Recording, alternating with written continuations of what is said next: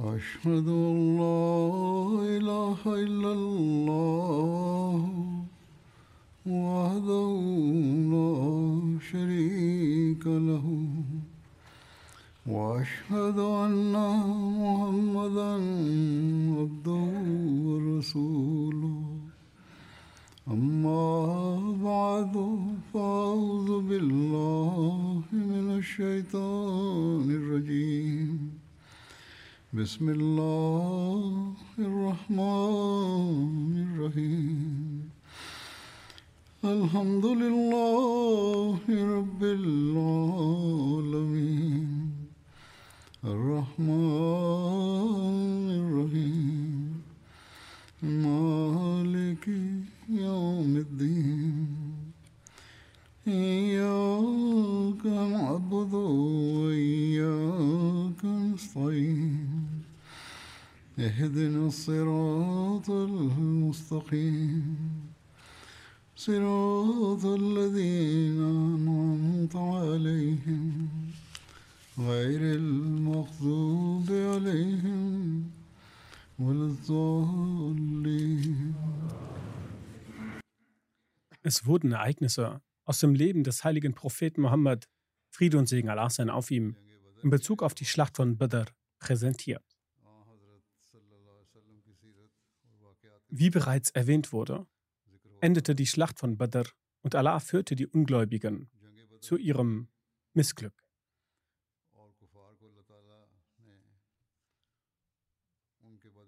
Von den Ungläubigen wurden 70 Personen getötet. Die meisten von ihnen waren, Stammes, die meisten von ihnen waren Stammesführer. Über das Begräbnis dieser Stammesführer heißt es, in Sahih Bukhari steht geschrieben, dass Hazrat Abdullah bin Masud anhu berichtet, dass der heilige Prophet Friede und Segen Allah sein auf ihm vor der Kaaba betete. Es werden alte Begebenheiten erwähnt über Ereignisse, die vorgekommen sind. Der heilige Prophet Friede und Segen Allah sein auf ihm betete vor der Kaaba.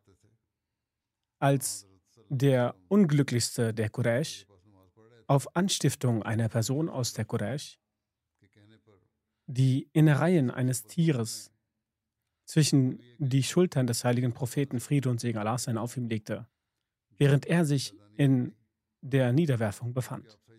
Der heilige Prophet Friede und Segen Allah sein auf ihm blieb weiterhin in der Niederwerfung, während sie alle lachten. Jemand blieb weiterhin in der Niederwerfung, während sie alle. Jemand erzählte daraufhin Hazrat Fatima anha, die zu der Zeit noch ein kleines Mädchen war. Eilig lief sie herbei.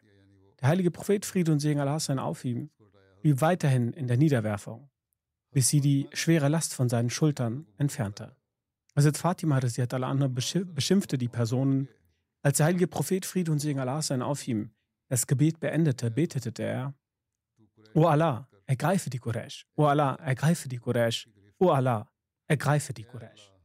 Dann erwähnte der heilige Prophet Friede und Segen Allah sein auf ihm einige Namen.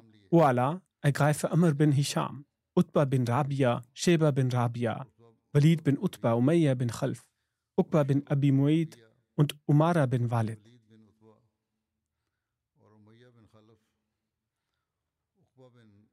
Hazrat Abdullah anhu berichtet, ich schwöre bei Allah, dass ich sie alle am Tag von Badr sterben sah.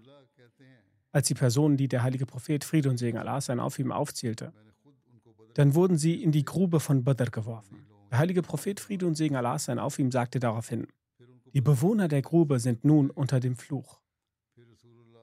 In den Geschichtswerken ist festgehalten, dass der heilige Prophet Friede und Segen Allah sein auf ihm anwies, die Leichen der Ungläubigen von ihren Tötungsorten zu entfernen. Bereits vor der Schlacht hatte der heilige Prophet Fried und Segen Allah sein auf ihm über ihre Tötungsorte berichtet. Hazrat Umar anhu berichtet, der heilige Prophet Fried und Segen Allah sein auf ihm berichtete uns über den Tötungsort der Ungläubigen von Badr. Während der heilige Prophet Fried und Segen Allah sein auf ihm diese Todesstellen beschrieb, sagte er, Fried und Segen Allah sein auf ihm, Morgen wird dies, inshallah, der Tötungsort von Utbah bin Rabia, dies der Tötungsort von Sheba bin Rabia, dies der Tötungsort von Umayyah bin Khalf, dies der Tötungsort von Abu Jal bin Hisham und dies der Tötungsort von demjenigen, von denjenigen. Der heilige Prophet Friede und Segen Allah sein auf ihm markierte mit seiner Hand diese Stellen auf dem Boden. Am darauffolgenden Tag, als während der Schlacht von Badr diese Personen verstarben, befanden sich ihre Leichen genau an den Stellen, an der der heilige Prophet Friede und Segen Allah sein auf ihm seine Hand gelegt hatte. Hazrat Aisha al-Anha berichtet, nach der Schlacht wies der heilige Prophet Friede und Segen Allah sein auf ihm an, dass alle Toten der Ungläubigen in eine Grube geworfen werden sollen. So wurden alle Leichen in die Grube geworfen, außer der Leiche von Umayyah bin Khalf. Seine Leiche verweste in seiner Rüstung. Als man versuchte, ihn hochzuheben, fiel sein Fleisch auseinander. Deshalb wurde seine Leiche vor Ort durch Sand und Steine bedeckt. Als der heilige Prophet Friede und Segen Allah auf ihm anwies, die Leichen der Ungläubigen in die Grube zu werfen, fand man Utbah bin Rabia und auch er wurde in die Grube geworfen. Der heilige Prophet Friede und Segen Allah auf ihm bemerkte den Unmut auf dem Gesicht von Hazrat Husefa anho, der der Sohn, der der Sohn von Utbah war. Er selbst war Muslim, aber sein Vater ein Ungläubiger. Der heilige Prophet, Friede und Segen Allah auf ihm, sagte, O Abu Husefa, womöglich bist du aufgrund deines Vaters in Zweifel. Er antwortete, nein, O Prophet Allahs, Friede und Segen Allah sein auf ihm. Ich habe weder Zweifel bezüglich meines Vaters, noch zweifle ich an seinem Tod. Ich wusste jedoch, dass mein Vater ein intelligenter, bescheidener und ehrenhafter Mensch war.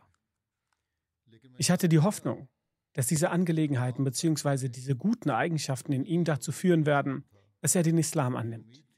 Als ich sein Ende sah, habe ich mich an seinem Unglauben erinnert, obwohl ich davon ausgegangen bin und die Hoffnung hegte, dass er den Islam annimmt. Diese Tatsache hat mich betrübt. Der heilige Prophet Friede und Segen Allah sein auf ihm sprach für Abu Husefa ein Gebet für sein Wohl und äußerte gute Worte.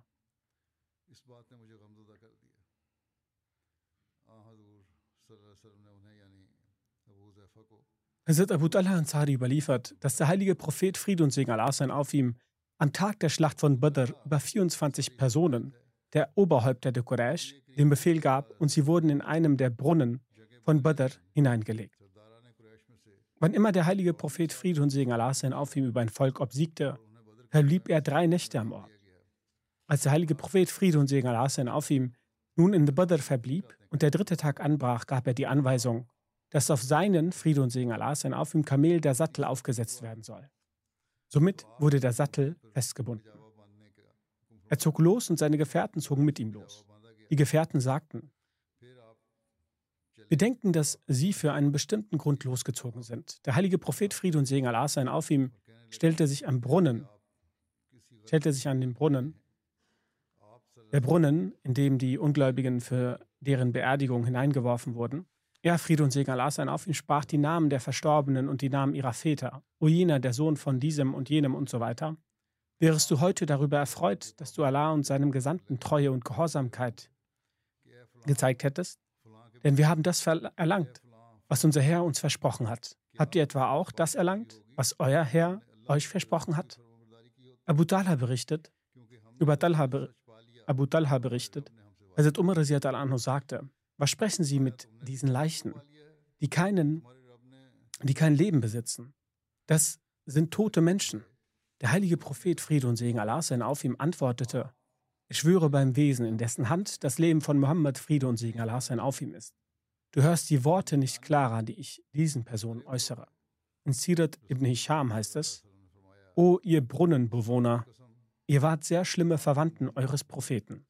Ihr habt mich geleugnet und andere Menschen haben mich bezeugt. Ihr habt mich aus euren Häusern vertrieben und andere Menschen haben mich aufgenommen. Ihr habt gegen mich Krieg geführt und andere Menschen haben mir geholfen. Dann sagte er, Friede und Segen Allahs seien auf ihm.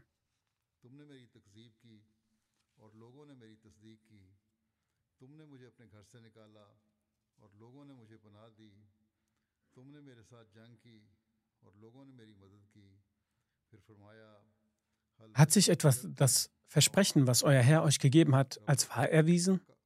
In Sidat Khatam Nabi'in in Hazrat Mirza Bashir Ahmad Sahib anhu hat Hazrat Mirza Bashir Ahmad Sahib anhu dieses Ereignis folgendermaßen beschrieben. Kurz vor der Rückreise hat sich der heilige Prophet Friede und Segen Allah sein auf ihm zum Brunnen begeben, in dem die Oberhäupter der Quraysh beerdigt worden waren. Er, Friede und Segen Allah sein auf ihm, zählte die Namen aller auf und sagte,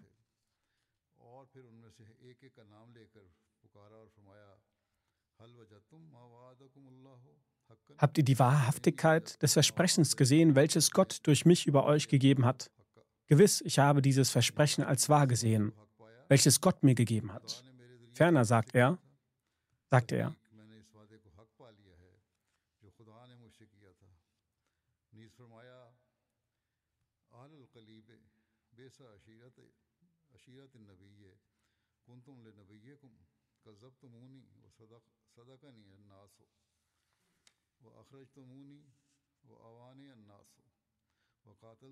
O ihr, die im Brunnen liegt, ihr wurdet zu sehr schlimmen Verwandten eures Propheten.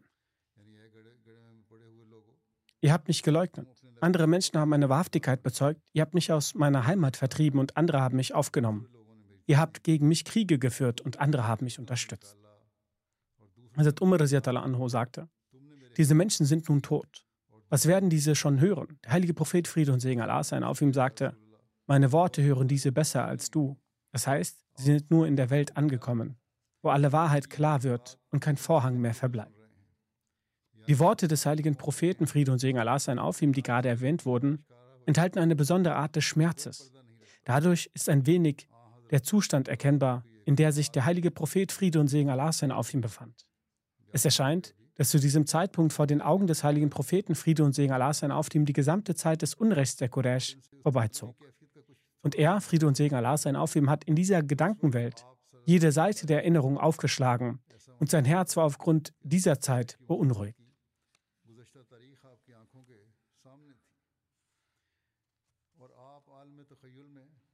Diese Worte des heiligen Propheten, Friede und Segen Allah sein auf ihm, sind ein klarer Beweis dafür, dass die Kuffar aus Mekka vollends die Verantwortung für den Start der Schlacht trugen, wie es auch seine folgenden Worte offen klarlegen.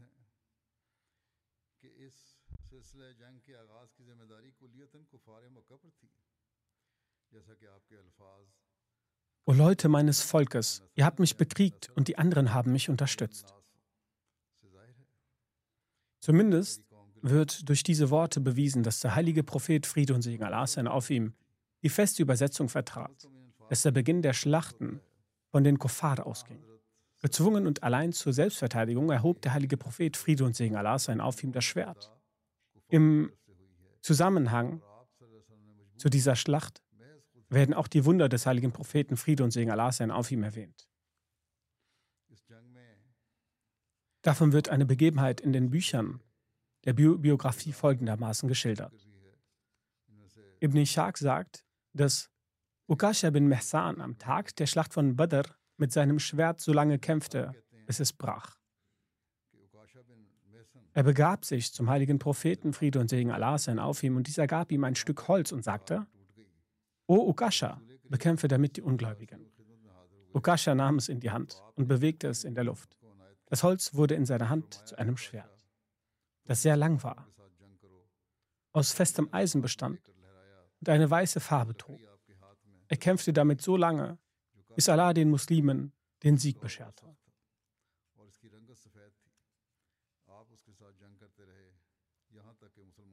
Der Überlieferer sagt, dass das Schwert Mo'an hieß. Auch in den späteren Schlachten bewies er durch dieses Schwert seinen Mut, bis er in der Schlacht gegen Musalma Kazab den Märtyrertod starb. Dann wird das Ereignis des Mundspeichels und der Wirksamkeit des heiligen der heiligen Hand als ein Wunder erwähnt. Hazrat Qatada überliefert, dass sein Auge am Tag der Schlacht von Badr verletzt wurde. Sein Augapfel kam aus der Augenhöhle heraus und hing auf seiner Wange.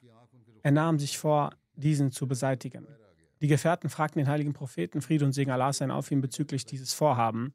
Der heilige Prophet Friede und Segen Allah sein auf ihm sagte Nein. Er darf das nicht machen. Der heilige Prophet Friede und Segen Allah sein auf ihm rief Hazrat zu sich und legte sein Auge in die eigene Handfläche. Dann setzte er das Auge an seinem Ort. Das heißt, der heilige Prophet Friede und Segen Allah sein auf ihm hat das Auge wieder in die Augenhöhle platziert Hazrat Gadada sagt, dass er es vergessen hatte, dass ein Auge von ihm verletzt worden war. Das Auge war so gut verheilt, dass er es nicht mehr, verspürt, nicht mehr verspürte, dass sein Auge verletzt war. Vielmehr sah dieses Auge schöner aus als das andere Auge. In einigen Büchern wird diese Begebenheit der Augenheilung als ein Ergebnis der Schlacht von Uhud erzählt. Einige meinen, es sei in der Grabenschlacht geschehen. In allen Fällen handelt es sich um ein Wunder, das auch im Zusammenhang mit der Schlacht von Badr erwähnt wurde. Darüber, wie die Nachricht der Niederlage der Ungläubigen die Stadt Mekka erreichte, heißt es. Die Polytheisten rannten in unterordentlicher, unordentlicher Form vom Schlachtfeld von Badr weg und waren völlig verwirrt. Aus Scham und Schande wussten sie nicht, wie sie nach Mekka zurückkehren sollten. Die erste Person, die in Mekka mit der Nachricht der Niederlage von Quraysh, der Quraysh betrat, war Hisman bin Iyas bin Abdullah. Er konvertierte später zum Islam. Die Menschen fragten ihn, wie die Lage im Schlachtfeld sei. Er antwortete, dass Utbah bin Rabia, Sheba bin Rabia, Abul Hakam bin Hisham bzw. Abu Jal, Umayyah bin Khalf und er nannte einige weitere Namen von Fürsten, alle getötet worden seien. Als er unter den Getöteten die Namen der Fürsten Mekkas aufzuzählen begann, glaubten ihm die Menschen nicht. Safan bin Umayyah, der im Hatim saß, sagte daraufhin, das ist nicht nachvollziehbar. Vielleicht ist diese Person nicht bei Sinnen. Fragt ihn, um ihn zu prüfen. Folgendes. Wo ist Safan bin, Safwan bin Umayyah? Er ließ ihn über sich erkundigen. Die Menschen fragten ihn, was mit Safwan bin Umayyah geschehen sei. Er antwortete, schaut. Er antwortete, schaut. Er sitzt im Hatim. Ich bin nicht verrückt, ich sehe alles. Ich schwöre bei Gott, ich habe seinen Vater und seinen Bruder mit meinen eigenen Augen gesehen, wie sie getötet wurden. Somit vertrauen sie ihm, dass er die Wahrheit sprach. Kurzum, so bekamen die Bewohner Mekkas die Nachricht über die offenkundige Niederlage des Schlachtfeldes von Badr. Das hatte eine sehr negative Wirkung auf ihre Gemüter, soweit dass sie sogar verboten, über die Verstorbenen zu wehklagen, damit die Muslime nicht die Möglichkeit bekamen, sich über ihr Leid lustig zu machen. Einige der Quraysh von Mekka trauerten und weinten um ihre Verstorbenen. Sie sagten zu ihnen, das zu unterlassen, damit sie die anderen, damit sind die anderen gemeint, denn wenn Mohammed Friede und Segen Allah sein auf und seine Gefährten darüber erfahren, werden sie sich über euren diesigen Zustand freuen. Und sendet niemanden für die Freilassung eurer Gefangenen, ehe ihr nicht ausgiebig darüber nachgesinnt habt. Bejammert weder eure Toten noch unternehmt irgendeinen Versuch, eure Gefangenen zu befreien, damit Mohammed Friede und Segen Allah sein auf ihm und seine Gefährten in Bezug auf das Lösegeld keine Strenge über euch walten lassen auf welche Weise die Bewohner Medinas die frohe Botschaft bezüglich des Sieges erhielten und wie ihre Reaktion bezüglich diesbezüglich war. Darüber steht geschrieben, dass der heilige Prophet Friede und Segen Allah sein auf ihm Hazrat Abdullah bin Rahwaha anhu, und Hazrat Zaid bin Haritha in das Umland von Medina sandte und die frohe Botschaft zu verkünden, welche Allah seinem Gesandten Friede und Segen Allah sein auf ihm bescherte. Hazrat Usama bin Zaid anhu berichtet. Wir erhielten diese Botschaft als wir die Ehefrau von Hazrat Usama bin Affan, anhu, Hazrat Ruqayya bin Muhammad, Friede und Segen Allah sein auf ihm, beerdigt hatten. Sie verstarb zuvor.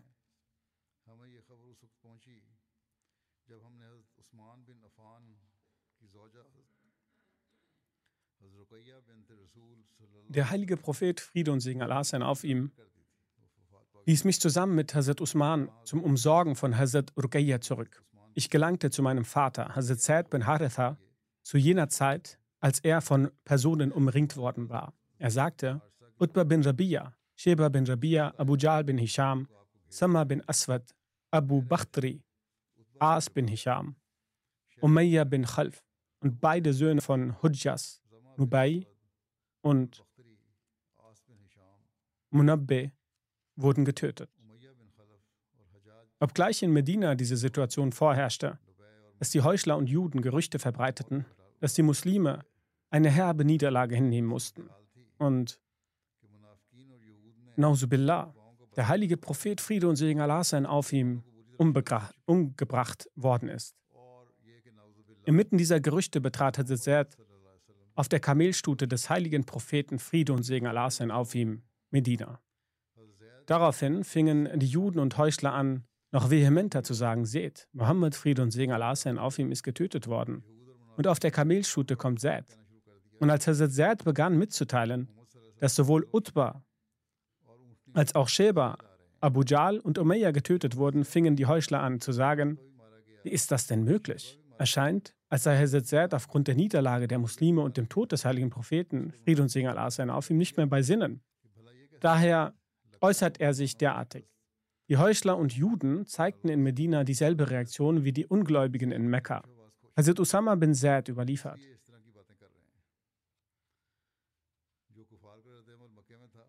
Da ich alles hörte, was, ich, was in Medina gesagt wurde, nahm ich meinen Vater Zaid zur Seite und fragte ihn, Vater, ist es wahr, was du sagst? Er antwortete, mein Sohn, bei Gott, genauso, ist, genauso geschah es, und was ich sage, ist wahr. Mit dem Erscheinen dieser Nachricht versammelten sich die Bewohner Medinas, um den siegenreichen Konvoi des Propheten willkommen zu heißen. Die Muslime waren höchst erfreut über diesen Sieg. Sie warteten sehnlichst auf die Rückkehr des heiligen Propheten, Friede und Segen Allah sein auf ihm. An dieser Schlacht nahmen nicht alle Muslime teil, da man sich bei der Abreise aus Medina gar nicht eines Krieges bewusst war. Als man von der Ankunft des heiligen Propheten Friede und Segen Allah auf ihm erfuhr, begaben sich einige Muslime zum Empfang des heiligen Propheten Friede und Segen Allah auf ihm aus Medina heraus. Sie trafen dem heiligen Propheten Friede und Segen sein auf ihm am Ort Roha an. Ihre Freude war sehenswert. Sie beglückwünschten den heiligen Propheten Friede und Segen sein auf ihm zum Sieg über die Ungläubigen. Hiernach begab sich der heilige Prophet, Prophet Friede und Segen Allah sein auf ihm nach Medina. Dort hießen alle Muslime den heiligen Propheten Friede und Segen Allah sein auf ihm willkommen. Bezüglich der Kriegsbeute aus dieser Schlacht steht geschrieben, dass die Muslime durch diesen Sieg 150 Kamele und 10 Pferde als Kriegbeute erhielten.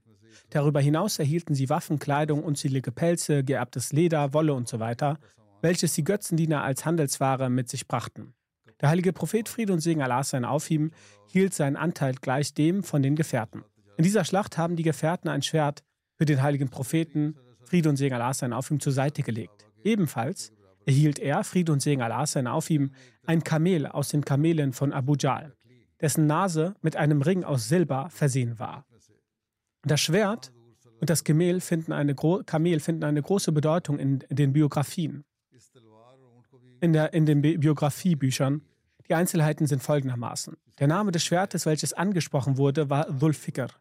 Der, Eigen, der Eigentümer des Schwertes war ein Götzendiener namens As bin Munabbe bin Hajjaj der bei der Schlacht von Badr getötet wurde. Laut einigen anderen Überlieferungen heißt es, dass dieses Schwert von Abu Jal war. Der heilige Prophet Friede und Segen Allah sein auf ihm gab diesem Schwert den Namen Dhul Fikr. Die Bedeutung von Dhul Fikr ist, dass dieses Schwert Zähne hatte oder eine eingeritzt, oder eingeritzte Linien und das heißt, dass dieses Schwert immer beim heiligen Propheten Friede und Segen Allah sein auf ihm war. Während den Schlachten hatte der heilige Prophet Friede und Segen Allah sein auf ihm dieses Schwert stets bei sich. Nach dem Ableben des heiligen Propheten Friede und Segen Allah sein auf ihm war es im Besitz der abbasidischen Khalifen.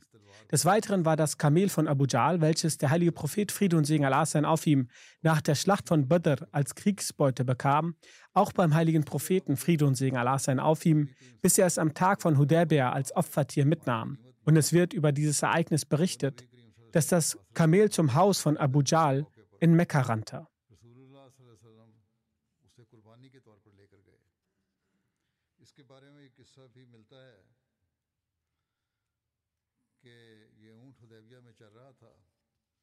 Hazrat Amr bin Anam ging hinterher, doch einige jähzornige Mekkaner weigerten sich, es zurückzugeben. Suhail bin Amr, ein Vertreter der Mekkaner während des Friedensvertrages von Hudaybiyah, sagte ihnen, dass sie das Kamel zurückgeben sollen und darauf gaben sie es zurück. Er sagte, ihr könnt 100 Kamele anbieten, um dieses Kamel zu behalten. Falls die Muslime es annehmen, könnt ihr es behalten. Ansonsten müsst ihr es zurückgeben.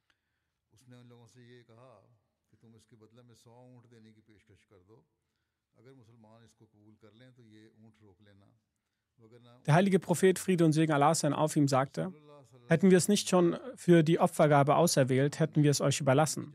Aber da es schon für die Opfergabe auserwählt wurde, können wir es nicht zurückgeben. Und das Kamel wurde von Seiten der Muslime geschlachtet. Bei der Verteilung der Kriegsbeute gab er den Angehörigen der Märtyrer den Teil, der Verstorbenen auch ein Teil, auch jene Gefährte, die als Vertreter in Medina geblieben sind und andere, die aufgrund von verschiedenen Verantwortungen, die ihnen aufgetragen worden waren, in Medina blieben und aus diesem Grund nicht an der Schlacht teilnehmen konnten, bekamen einen Teil. Über das Lösegeld der Kriegsgefangenen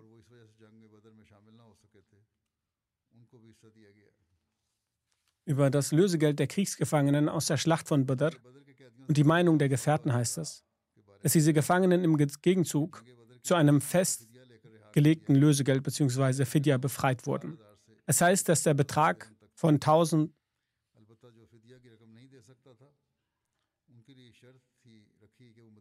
1000 bis 4000 Dirham festgelegt wurde. Wer nicht in der Lage war, diesen Betrag zu zahlen, Ihnen wurde die Bedeut Bedingung auferlegt, dass sie die Kinder aus Medina lesen und schreiben beibringen können und sich dadurch von ihrer Gefangenschaft befreien konnten. Außerdem wurde einige, einigen Gefangene ohne Lösegeld oder mit einem sehr niedrigen Fidya freigelassen. Über das Lösegeld gibt es viele verschiedene Überlieferungen. Einige von ihnen sind auch sehr zweifelhaft. Also Muslim hat daraus die richtigen Schlussfolgerungen gezogen. Jedoch erwähnte ich zuerst die vollständige Angelegenheit. Erwähne ich zuerst die vollständige Angelegenheit. Es gibt einige Hadith-Bücher, in denen es Überlieferungen über das Lösegeld gibt und einige davon sind falsch. Die Wahrheit ist, dass die Entscheidung des heiligen Propheten Friede und Segen Allah sein auf ihm Fidya zu verlangen, gemäß Gottes Geheiß war. Während der Vorstellung von Hazrat Umar al-Anhu habe ich es auch erwähnt. Jedoch ist es hier auch wichtig zu berichten, Hazrat Ibn Abbas anhu berichtet, als er die Gefangenen festnahm, also während der Schlacht von Badr, die Muslime die Gefangenen festnahmen, fragte der heilige Prophet Friede und Segen Allah sein auf ihm Hazrat Abu Bakr anhu und Hazrat Umar anhu über ihre Meinung zu den Kriegsgefangenen.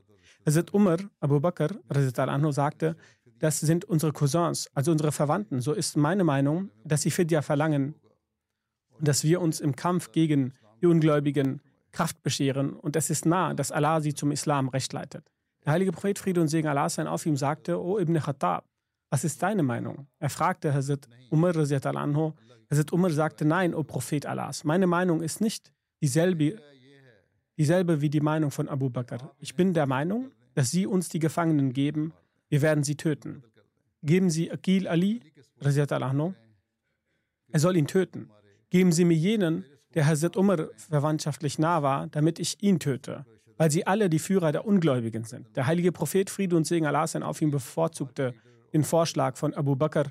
Hazrat Umar sagt, dass er Friede und Segen Allah sein auf ihm meine Meinung nicht akzeptierte. Dann sagt Hazrat Umar anhu, dass ich am nächsten Tag kam und sah, dass der heilige Prophet Friede und Segen Allah sein auf ihm und Hazrat Abu Bakr anhu saßen und weinten. Ich fragte, O Prophet Allahs, was hat Sie und Ihren Gefährten zum Weinen gebracht? Wenn ich weinen muss, weine ich, und falls nicht, dann werde ich so tun, als würde ich weinen. Der heilige Prophet Friede und Segen Allah sein auf ihm sagte, der Grund, warum ich weine, ist der, dass seine Freunde mir die Annahme von Fidya vorgeschlagen haben. Mir wurde deren Bestrafung näher als dieser Baum gezeigt. Dieser Baum war dem Propheten Gottes Friede und Segen Allah sein auf ihm ganz nah. Zudem offenbarte Allah diesen Vers.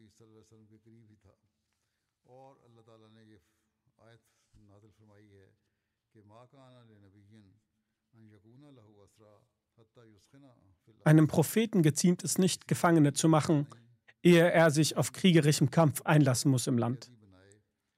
Zwei Verse weiter heißt es dann, so esset von dem, was ihr im Krieg gewonnen habt, Erlaubtes und Gutes. So erlaubte Allah, das Gewonnene im Krieg zu nutzen.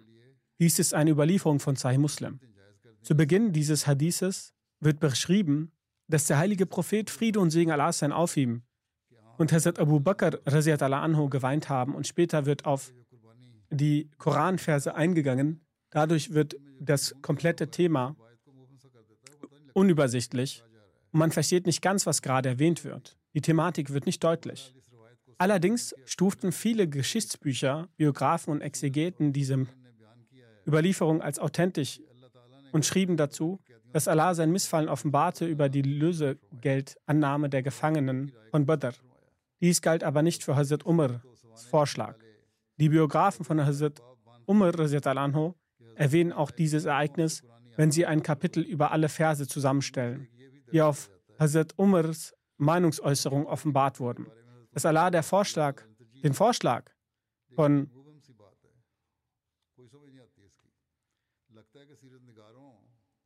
dass Allah den Vorschlag von Hazrat Umar bevorzugte. Allerdings ist das eine stutzige Aussage der Biografen und Exegeten.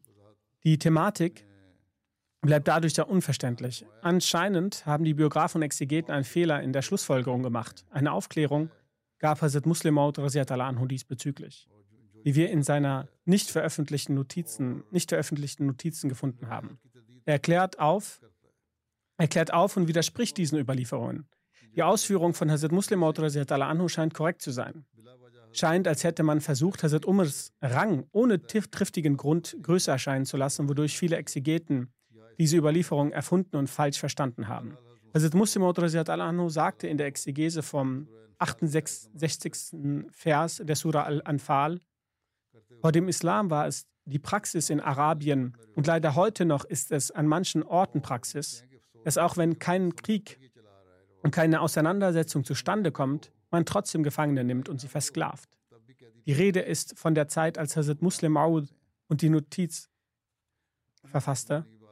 Dieser legitimierte nicht solch eine Praxis und befiehlt deutlich, dass nur im Krieg nach einer Auseinandersetzung man den Gegner gefangen nehmen darf. Wenn keine Auseinandersetzung zustande kommt, ist es nicht erlaubt, jemanden gefangen zu nehmen.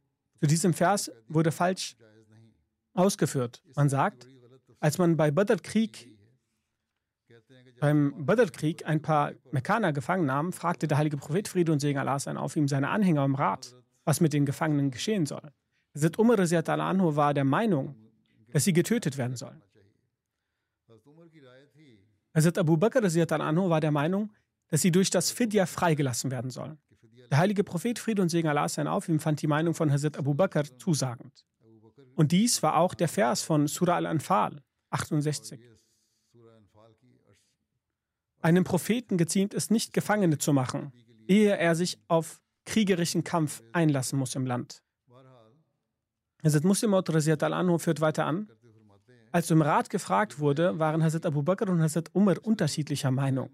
Dem heiligen Propheten Friede und Segen Allah sein auf gefiel Hazrat Abu Bakrs Rat und ließ die Gefangene, Gefangenen nach der Zahlung des Fidyas frei.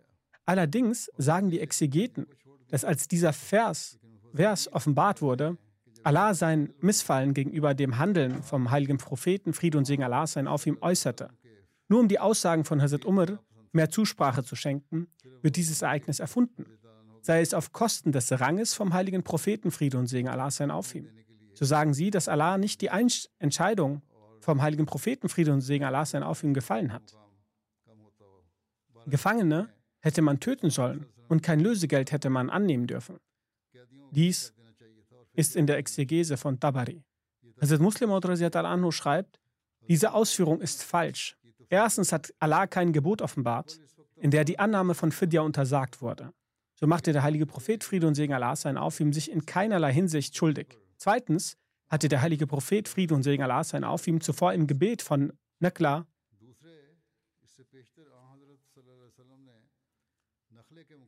zwei Männer auf das Zahlen des Lösegeldes befreit und Allah missfiel dies nicht. Allah geht zwei Verse weiter und erlaubt den Muslimen, dass das, was ihr von der Kriegsbeute bekommt, so esset davon, denn es ist erlaubt und rein. Keiner hätte es auch bedenken können, dass das Einsammeln vom Lösegeld des heiligen Propheten Friede und Segen Allah sein auf ihm Allah unzufrieden stellt. Und so das Geld, das erlangt wird, erlaubt und es ist gereinigt. Daher ist die Erläuterung falsch und die richtige Erläuterung ist diese, dass dieser Vers ein Prinzip aufgestellt hat, dass nur dann Gefangene genommen werden können, wenn es wirklich zum Krieg kommt und der Feind mit schweren Angriffen verwundet wurde. Es hat keine Bedingung zu der Sache von Hazrat Umar dass kein Lösegeld genommen werden soll. Unter den Schreibern der Biografie haben die berühmten Gelehrten Imam Razi und den berühmten Schreiber der Biografie Imam Shibli Numani haben auch diese Auffassung, welche Hazrat Muslimot anho erwähnt hat. Hazrat Mirza Bashir Ahmed Saib hat auch darüber geschrieben, als er nach Medina kam, hat er den heiligen Propheten Friede und Segen Allah auf ihm beratschlagt. Was sollte man mit diesen machen? In Arabien war es Praxis, die Gefangenen zu töten und für immer zu Sklaven zu machen. Aber die Natur des heiligen Propheten Friede und Segen Allah auf ihm war diese Sache sehr schwer zu ertragen. Und bis dahin gab es noch keine göttlichen Anweisungen darüber. Hazrat Abu Bakr anhu sagte, meiner Meinung nach sollte man von diesen das Lösegeld nehmen und diese freilassen. Da diese Menschen doch am Ende unsere Volksleute sind. Und wer weiß, ob von diesen Leuten Menschen hervorkommen, die sich dem Islam hingeben werden. Aber Hazrat Umar hatte diesen Vorschlag bestritten. Und er sagte, wenn es um den Glauben geht, dann soll die Verwandtschaft keine Rolle spielen. Und durch die Taten sind diese Leute für den Tod berechtigt worden. So sollte man all diese Leute meiner Meinung nach töten. Wenn diese umgebracht werden sollen, dann sollen die Muslime durch ihre Hände ihre Verwandten töten. Wegen seiner natürlich veranlagten Barmherzigkeit hat der heilige Prophet Friede und Segen Allah sein auf ihm den Vorschlag von Hazrat Abu Bakr akzeptiert. Und er hat gegen das Töten entschieden. Er gab zu Befehl, dass die Ungläubigen, die ihr Lösegeld zahlen, so soll von diesen abgelassen werden. So ist dann später dementsprechend das göttliche Gebot herabgesandt worden. Als der göttliche Befehl, das Lösegeld zu entrichten, herabgesandt wurde, so wie es der zweite Khalif geschrieben hat, so wird dann, so wird dann das Hadith als Grund genommen und das Antworten vom heiligen Propheten Friede und Segen Allah sein auf ihm und das Weinen von Hazrat Abu Bakr erscheint merkwürdig. Hazrat Mirza Bashir Ahmed schreibt, es wurde entsprechend jeder Person zwischen 1000 Dirham und, und bis zu 4000 Dirham das Lösegeld festgelegt. Und so wurden die Sklaven befreit. Der Rest wird inshallah in Zukunft erwähnt. Nach dem Freitagsgebet werde ich auch das Namazi Janaza verlesen. Ein bis zwei. Der erste ist von Rana Abdul Hamid Khan Saib aus Gadgari. Er war ein Murabi Silsila und er war der Naib Nazim Mal in Waqf Jadid in Pakistan. In, den vergangenen Tagen ist er im Alter von 70 Jahren verstorben. Inna lillahi wa inna ilahi rajiun. Durch die Gnade Allahs war er ein Musi. Der Name seines Vaters war Chaudhry Abdul Latif Khan Hadgari. Und die Mutter war Amtul Hafiz Saiba. Sein Vater war auch ein Waqf Sindhi. Er war ein Angestellter der Jamaat. Die Entstehung der Ahmadiyyat in der Fa Familie von Abdul Hamid Khadrari ist durch den Großvater Chaudhry Abdul Manan Khadrari und dem älteren Bruder Chaudhry Abdul Salam Khadrari erfolgt, welcher in Dezember 1903 den verheißenen Messias, Friede sei auf ihm, die Möglichkeit gehabt hat, das Ba'at abzulegen. Herr Abdul Hamid Khan Khadrari begann in 1979 als Murabi mit seinem Dienst und bekam die Möglichkeit, in verschiedenen Orten seinen Dienst zu erweisen sowohl in Pakistan als auch im Ausland.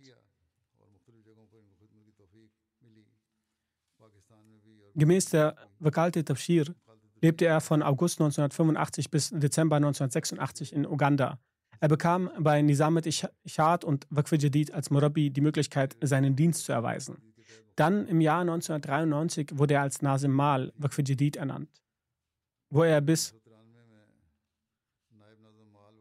wurde er als Naib Nazim Malwak für Jadid ernannt, wo er bis zum Tod seinen Dienst erwies.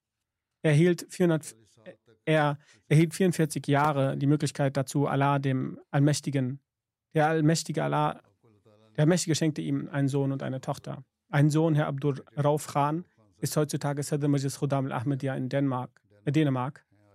Sein Sohn, äh, Dr. Äh, Rauf Khan, sagt, mein Vater blieb immer loyal gegenüber seinem Waqf als er in Uganda war, kam er vorher zurück als geplant, weil die Rebellen die Regierung eroberten und Ausländer abschoben. Jedenfalls, sagt er, während seinem Dienst in Uganda gab ihm dort der stationierte Murabi Herr Mahmoud Bhatti den heiligen Koran und schickte ihn nach Kampala für Tabligh. Zu dem Zeitpunkt begann in dem Gebiet der Bürgerkrieg.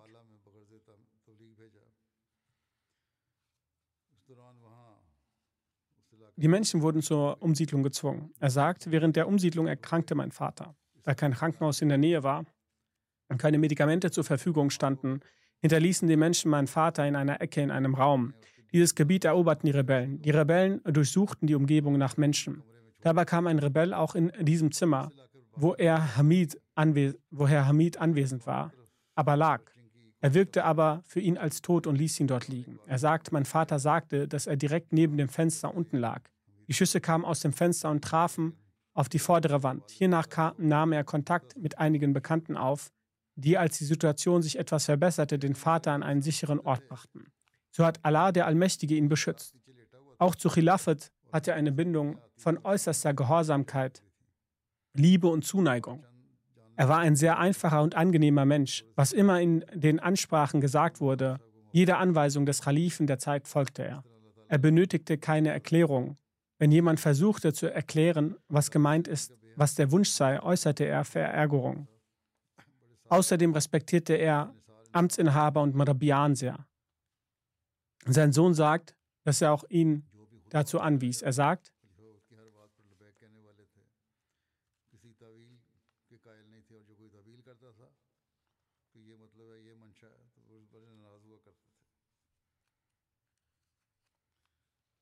Einst war ich in der Unterorganisation der Tfalul Ahmadiyya Kanada. Er sagte zu mir, als wenn ich den Amtsinhabern von und Muntasim Atfal nicht Folge leiste, er hat sich wohl gegen etwas widersetzt, dann solle ich das Amt abgeben. Er sagte, dass das Nizam der Gemeinde und das Khilafat miteinander verbunden sind.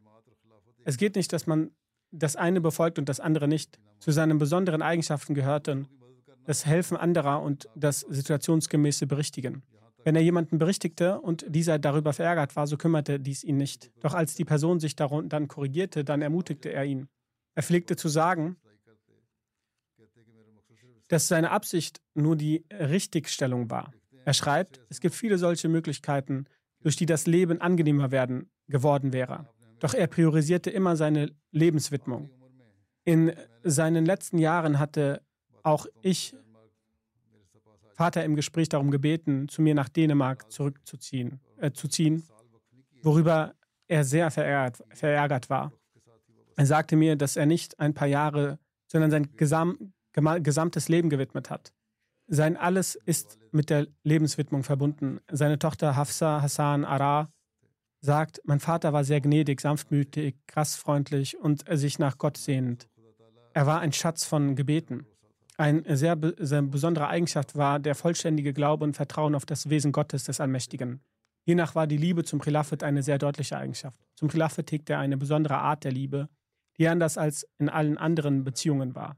Zu jeder Zeit war der Mittelpunkt seiner Gedanken und der Beginn und das Ende seiner Gespräche die Anweisung, die Khilafat und den Khalifen der Zeit zu lieben. Er sagt, dass wenn er mal hier nach Großbritannien kam und ich durch Gefühle überwältigt meine meine Emotionen zeigte, so sagte er zu mir, dass alle Verwandtschaftsbeziehungen auf der Erde vergänglich sind. Halte nur deine Beziehung zu Gott aufrecht. Alle anderen Beziehungen verlassen dich, weil nur das Wesen Gottes anhaltend ist, welches niemals im Stich lässt. Und danach sagte er, dass die Beziehung zum Khilafat aufrechterhalten bleiben soll. Er war ein sehr einfacher Mensch. Er sagte immer, dass er ein Sindigi sei, sein ganzes Leben Waqf ist und er hat den Wunsch geäußert, dass er bis zum letzten Atemzug sein Waqf auslebt. Herr Hafiz Khalid Iftikhar Saib Nazmi Mal Jadid schreibt, dass er die Möglichkeit hatte, ungefähr 20 Jahre mit Herrn Abdur Rahim Khan zu arbeiten und seine Rolle war immer die eines wahren Waqf. Vom Alter und von Erfahrung her, sagt er, war er älter als ich. Jedoch hat er aufgrund seines Gehorsams und der strikten Einhaltung des Jamaat-Systems nie, mir nie das Gefühl gegeben, älter zu sein. Jener war sein Stellvertreter. Uneigennützig und selbstlos hat er mit meiner Wenigkeit gearbeitet. Seine Art zu erklären und zu, zum Spenden zu motivieren war sehr außerordentlich. Den neuen Mitgliedern Murabian und Muallimin erläuterte er immer mit Weisheit die Art zu arbeiten. Seine Pflichten bewältigt er voller Gehorsamkeit. Er war ein weiser Berater. Seine Dienste waren mit Stille und Selbstlosigkeit gewidmet und das Wirk für Jadid hat mehr als 30 Jahre von ihm profitiert. In den letzten Jahren verschlechterte sich hin und wieder sein Gesundheitszustand. Manchmal kamen seine Kinder aus dem Ausland. Wenn jemand manchmal erwähnte, dass er zu seinen Kindern gehen soll, so antwortete er voller Emotionen, dass ich mein Leben gemacht habe und bis zum letzten Zeitpunkt dienen werde.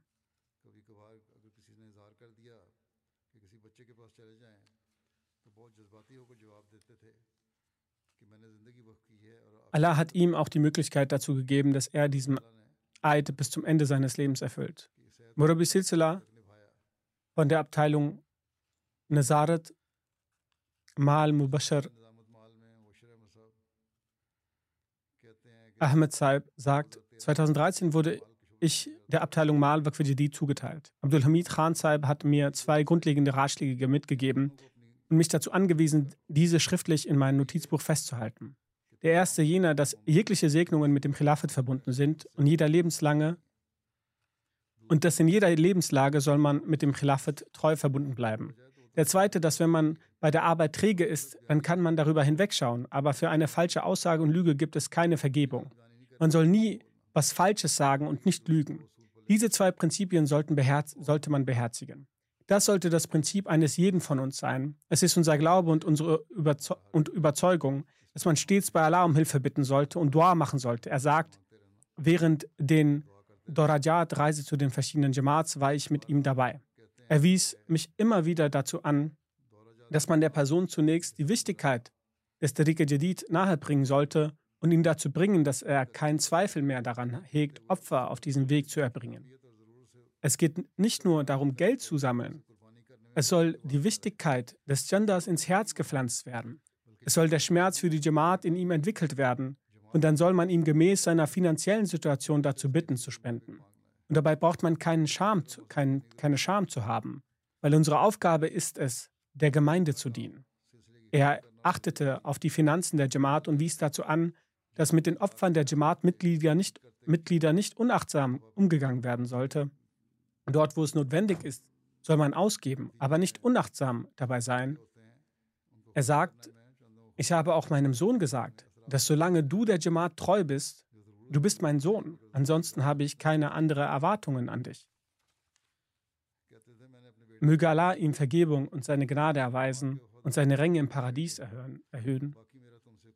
Und möge, mögen seine Kinder seine rechtschaffenen Taten weiterführen. Amen. Das nächste Totengebet wird von Nusrat Jahan Ahmed Saiba, seine Ehefrau von geehrtem Mubashir Ahmed Saib, der Murabi Silsila in Amerika ist. Sie ist auch in den letzten Tagen verstorben. Wahrlich Allah sind wir und zu ihm kehren wir heim. Die Verstorbene zog im Jahr 1972 mit ihrem Ehemann und drei Kindern nach Amerika. Sie fanden in Washington eine Unterkunft. Im Jahr 1988 erhielt ihr Ehemann die Möglichkeit, in Amerika sein Leben dem Glauben zu widmen. Die Verstorbene verbrachte ihr Leben in großer Schlichtheit und Dankbarkeit. Seitdem ihr Ehemann Mubashir Saib sein Waqf ablegte, arbeitete er als Murabi. Sie verbrachte ihr Leben mit ihm in großer Schlichtheit und Dankbarkeit. Die Verstorbene war durch die Gnade Allahs des allmächtigen Musia regelmäßig an Spenden teilnehmend und pflegte eine Beziehung, eine Beziehung starker Liebe zum Khilafat. Vom Jahr 1977 bis hin zum Jahr 2007 bekam sie die Möglichkeit, der Lejna Imaila auf verschiedenste Art und Weise zu dienen. Sie war lokale stellvertretende Sadr lokale Sadr, Regionalsadr etc. Um Islam Ahmadiyya zu verbreiten, veranstaltete sie mit großem Anliegen und viel Mühe Programme zum Predigen der Botschaft. Sie leitete auch verschiedene Programme zur Weiterbildung und Erziehung der Lejna und Nasirat in die Wege. Sie ließ auch ihre Kinder im Glauben eine gute Erziehung angedeihen. Ebenso machte sie sie auf ihre weltliche Bildung aufmerksam. Unter der Zurückgebliebenen, der Verstorbenen sind außer ihrem Ehemann noch zwei Söhne und zwei Töchter. Alle vier Kinder sind durch die Gnade Allahs des Allmächtigen aktive Mitglieder der Jamaat. Sie bekommen auch die Möglichkeit zum Dienst am Glauben. Möge Allah der Allmächtige einen Umgang der Gnade und Vergebung der Verstorbenen gegenüber zeigen. Möge er ihre Nachkommen zu Erben ihrer Gebete und Frömmigkeiten machen.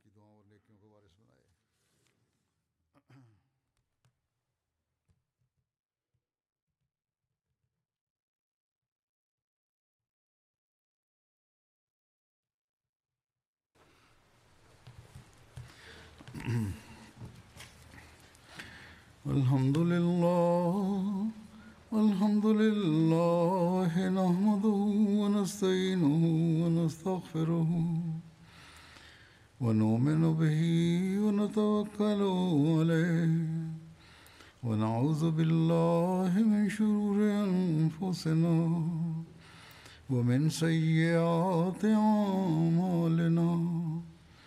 من يهده الله فلا مضل له ومن يضلل فلا هادي له. ونشهد أن لا إله إلا الله ونشهد أن محمدا عبده ورسوله.